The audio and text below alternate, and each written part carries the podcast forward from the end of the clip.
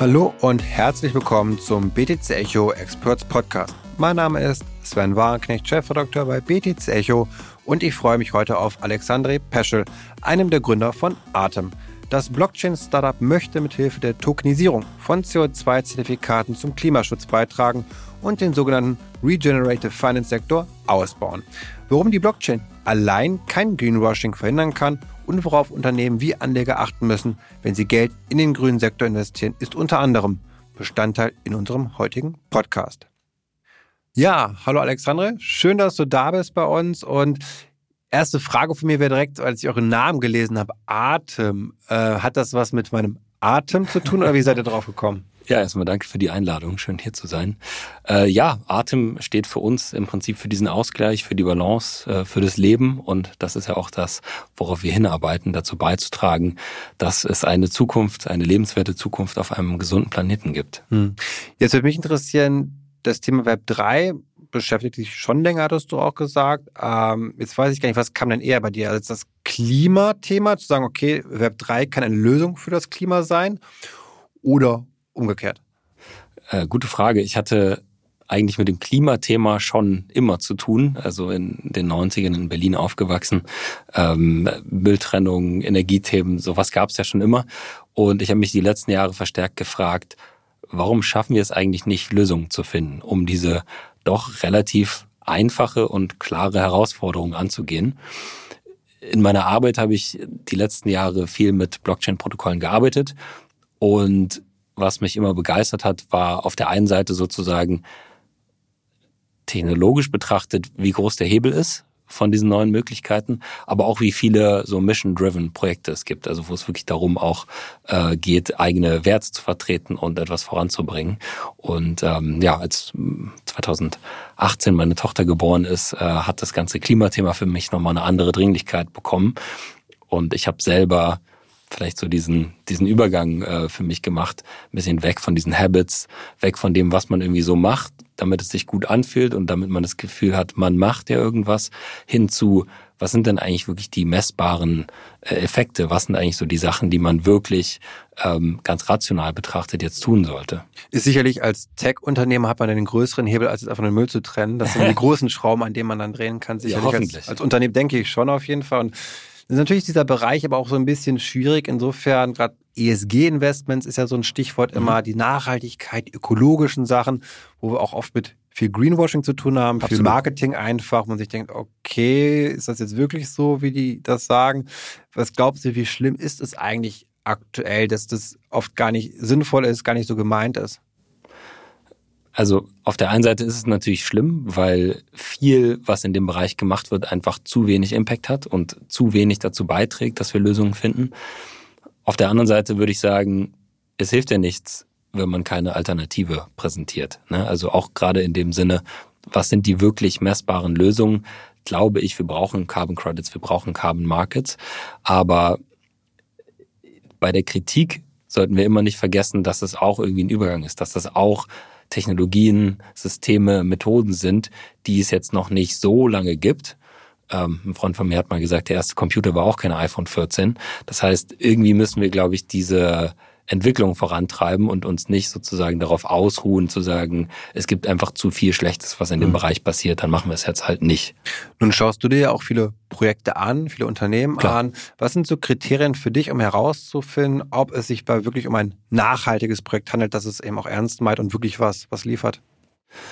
Also es gibt sehr viele unterschiedliche Definitionen von Qualität in diesem Bereich und ähm, ich glaube auch, dass wir jetzt nicht unbedingt die sind, die da ein Urteil fällen sollten. Ich glaube, wir bauen so diesen einen Tech-Baustein, der aus meiner Sicht essentiell ist, aber darüber zu entscheiden, was ein hoher Impact ist oder ein hochqualitatives Projekt, da gibt's wieder andere, da gibt's Rating-Provider, was in den letzten Jahren immer ein Problem war, ist, dass die Interessen einfach nicht klar genug getrennt waren in diesem Bereich. Das heißt, wenn ich ein Geschäftsmodell hatte, was darauf basiert, möglichst viele Carbon Credits rauszugeben, als zum Beispiel eine große Registry, dann ist es natürlich schwierig, sehr kritisch zu sein bei der Menge, die rausgegeben wird, weil ich habe natürlich auch ein Incentive, einfach dann äh, zu übertreiben äh, weil es sich für mich lohnt.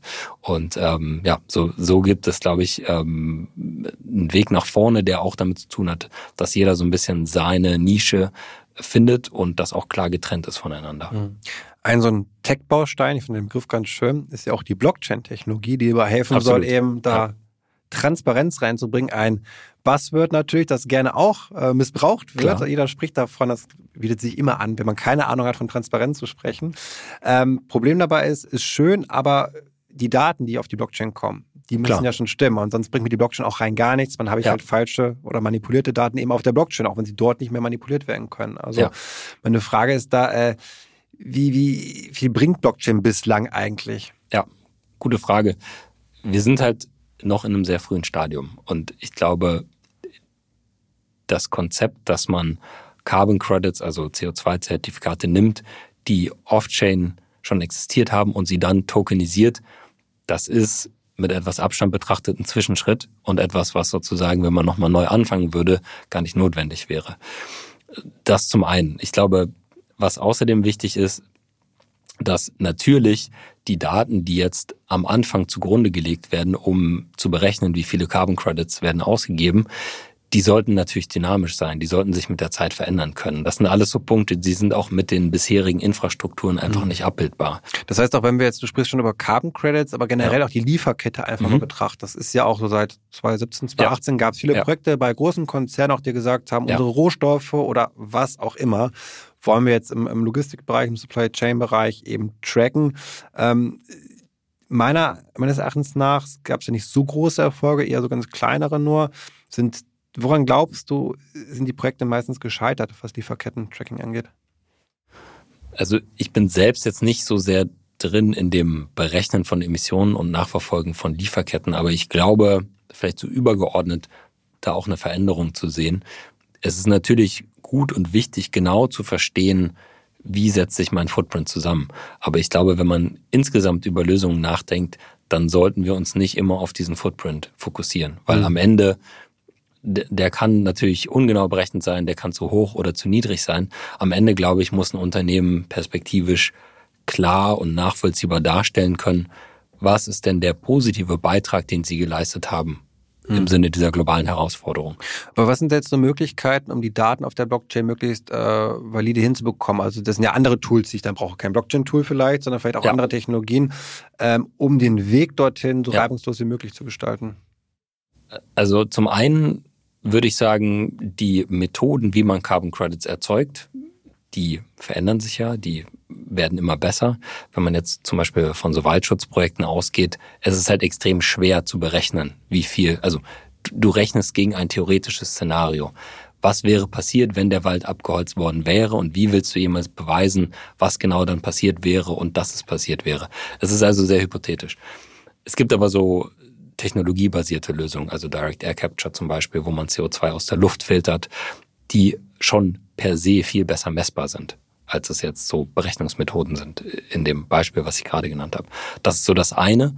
Das zweite ist, denke ich, dass diese Daten sich über die Zeit verändern werden müssen. Ne? Also, mhm. dass man jetzt im Zweifel als Unternehmen das nicht als ein statisches Asset sieht. Ich kaufe das einmal, lege das einmal still, habe dann dieses Offsetting-Potenzial genutzt und dann ist das, verschwindet das sozusagen in diesem Stream von Nachhaltigkeitsreports der letzten Jahre, sondern dass es da auch ein interaktives Dashboard gibt, dass es da Sachen gibt, wie man als Konsument nachvollziehen kann. Wo finden denn jetzt eigentlich gerade diese Maßnahmen statt? Wie sind denn die Effekte? Und das muss alles sozusagen viel mehr in eine Richtung gehen, wo man Echtzeit Zugriff auf diese Daten hat und sich das auch verändert. Ne? Also wo ein Carbon Credit auch in seinem Impact ähm, besser werden kann über die Zeit oder schlechter werden kann. Das heißt aber auch, wir brauchen mehr Daten. Die Frage, die ich mir gerade so stelle, konnten genau, wir, also waren wir überhaupt in der Lage, bislang das überhaupt zu machen, weil wir müssen diese Daten erstmal erheben. Wir brauchen die Sensoren, die genau. irgendwas messen, die irgendwelche Daten an die Blockchain gegebenenfalls genau. schicken oder irgendwelche Kameras, die irgendwelche ja. Bilder knipsen, wenn Satellitenaufnahmen sind von genau. irgendwelchen Ackerflächen. Also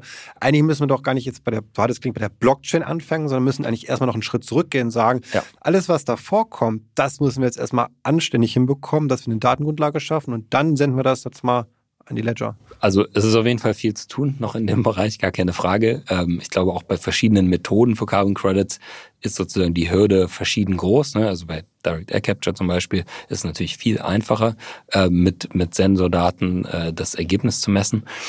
Gleichzeitig glaube ich aber schon, dass wir in dem Markt so eine Art Web3-Perspektive brauchen darauf, dass es einfach so eine offene Datenbasis geben muss, dass es halt offene Systeme geben muss, damit es dann eben auch diese Zusammenarbeit gibt. So insgesamt könnte man sagen, die Klimakrise ist auch so ein Coordination Failure. Ne? So niemand hat irgendwie das richtige Incentive, jetzt groß daran mitzuarbeiten. Jeder steckt sich so seinen kleinen Bereich ab, in dem er dann wieder agiert und davon profitiert, dass jemand anders nicht so genau versteht, was da passiert.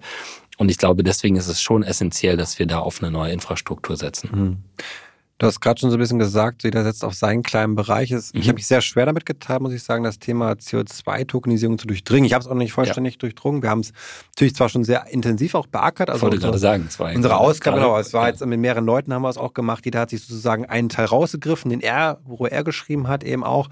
Aber ein unfassbar komplexer Markt ist das Absolut. Ganze. Und ähm, fünftes Verständnis was macht ihr da jetzt nochmal genau? Also was kann ich mir vorstellen? Ihr macht ja nicht die reine Tokenisierung, da gibt es ja auch andere genau. Dienstleister für, sondern es sind da mehr Dinge zu beachten. Also vielleicht schaffst du es mal an so einem Beispiel, muss man ganz oder mir praktisch zu erklären, wie das ablaufen würde, welche Schritte ja. da notwendig sind und, und wo ihr dann auch ins Spiel kommt. Also wir setzen auf mehreren Konzepten auf. Ein paar haben wir jetzt schon angesprochen. Das eine sind Carbon Credits, Carbon Markets, das andere sind äh, Token-basierte Carbon Credits. Ähm, es ist so, es entwickelt sich gerade ein neuer Markt, der dezentral ist, der offen ist und der aber genauso auch komplex ist und für Unternehmen schwer zu navigieren ist.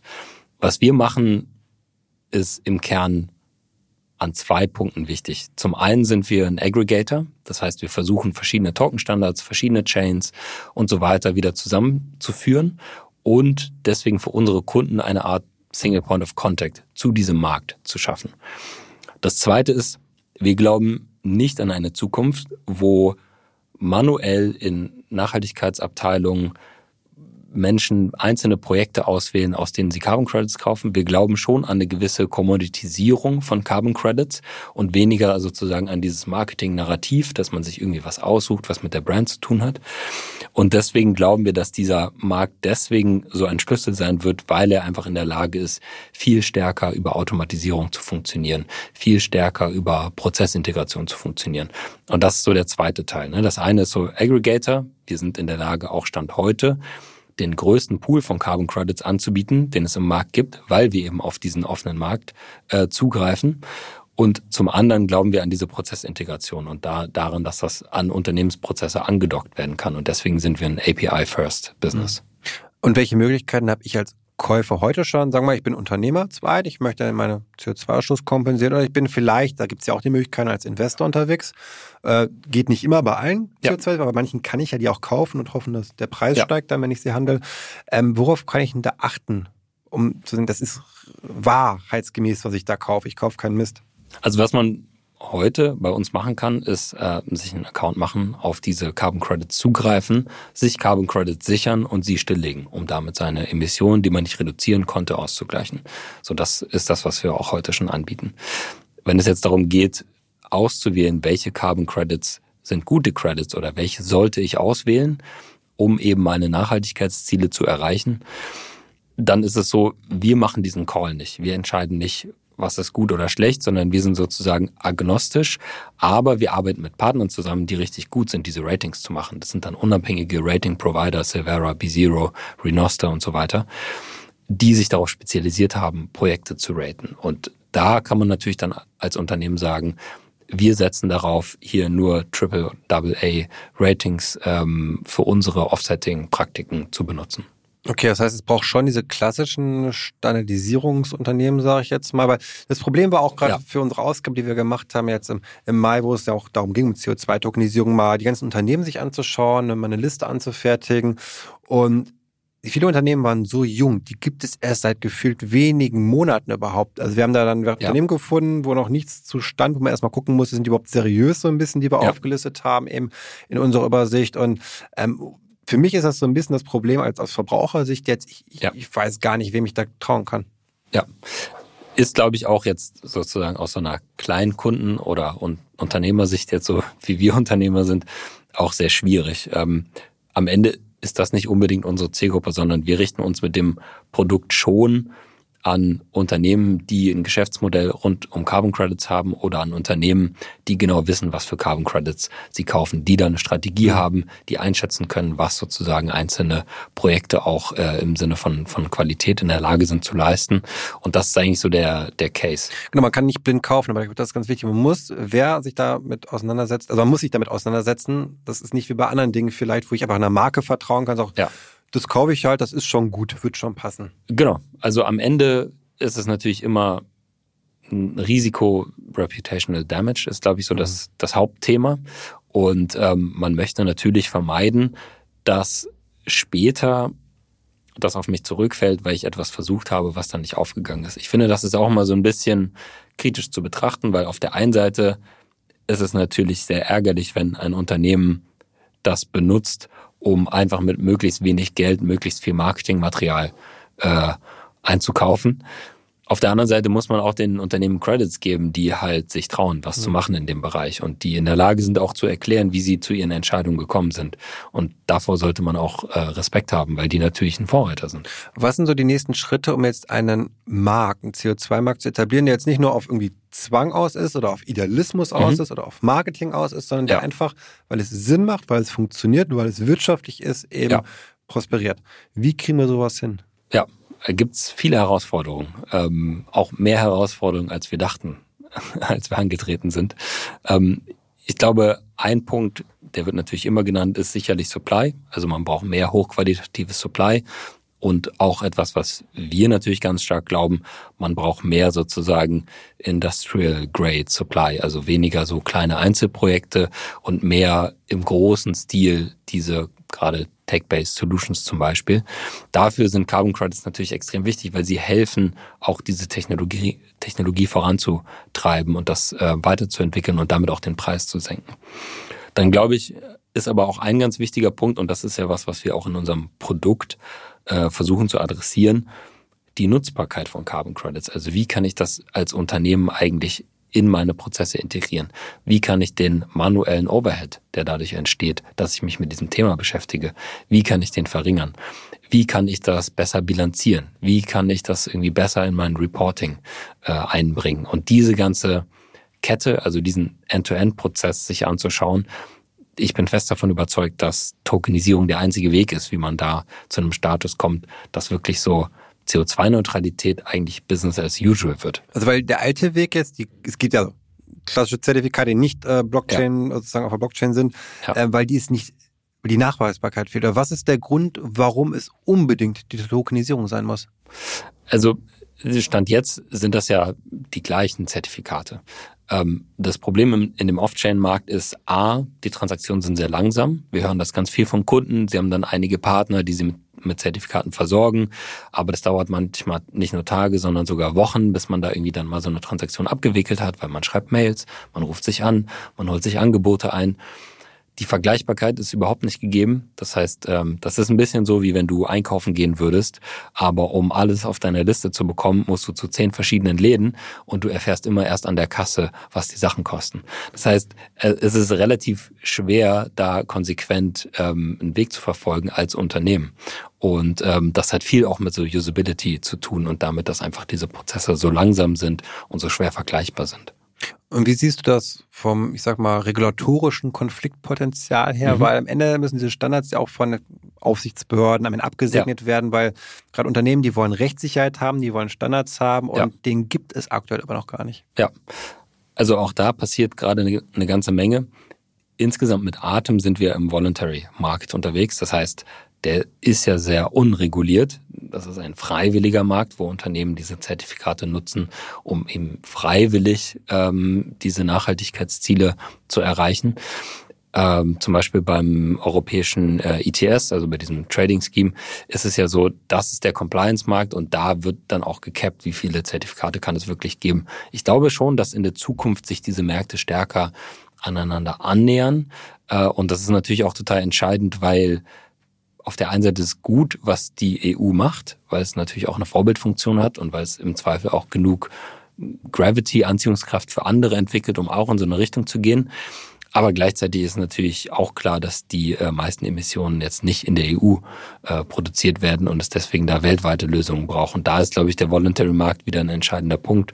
Und wir werden in den nächsten Jahren sehen, wie sich auch diese beiden Märkte ähm, gegenseitig beeinflussen werden. Also auf jeden Fall auch nicht nur eine regulatorische, aber auch eine technologische Unsicherheit. So welche Standards setzen sich durch, auf welche Blockchain setze ich vielleicht auch. Ja. Ich weiß nicht, Polygon nutzt ihr, oder? Genau. Also wir haben mit Polygon angefangen. Generell diese ganze ReFi Revolution könnte man sagen, die so vor anderthalb Jahren äh, ungefähr losgetreten wurde, äh, unter anderem von Tukan, ähm, hat auf Polygon angefangen. Ich denke, und das ist auch eine Grundüberzeugung jetzt von Atem, es wird Carbon Credits auf vielen unterschiedlichen äh, Chains geben. Bei uns ist das nächste, was wir gerade integrieren, Cello. Ähm, ich glaube, auch viele andere Chains werden das aus unterschiedlichen Gründen wollen. Also es geht ja dann auch manchmal darum, das als ein Asset in die, in die Reserve zum Beispiel zu nehmen und so weiter. Es gibt also auch viele spannende Use Cases von Carbon Credits, gerade in tokenisierter Form über jetzt das reine Offsetting hinaus. Und äh, genau, deswegen sehen wir da auf jeden Fall eine Multi-Chain-Zukunft. Sehr schön. Die grüne Zukunft ist Multi-Chain damit finde ich, können wir doch auch gut schließen auf jeden Fall. Das heißt, es passiert noch sehr viel an spannender Berichterstattung auch von unserer Seite dann, wie die Blockchain ja da eben bei helfen kann, eben diesen grünen Markt zu etablieren. Und ja, ich hoffe, euch, liebe Hörerinnen und Hörer, hat der Podcast gefallen. Und wenn, dann hinterlasst uns auch gerne eine Bewertung auf Apple Podcasts, Spotify und Co. Das wird uns super, super freuen. Und in diesem Sinne, macht es dann gut und bis zum nächsten Mal.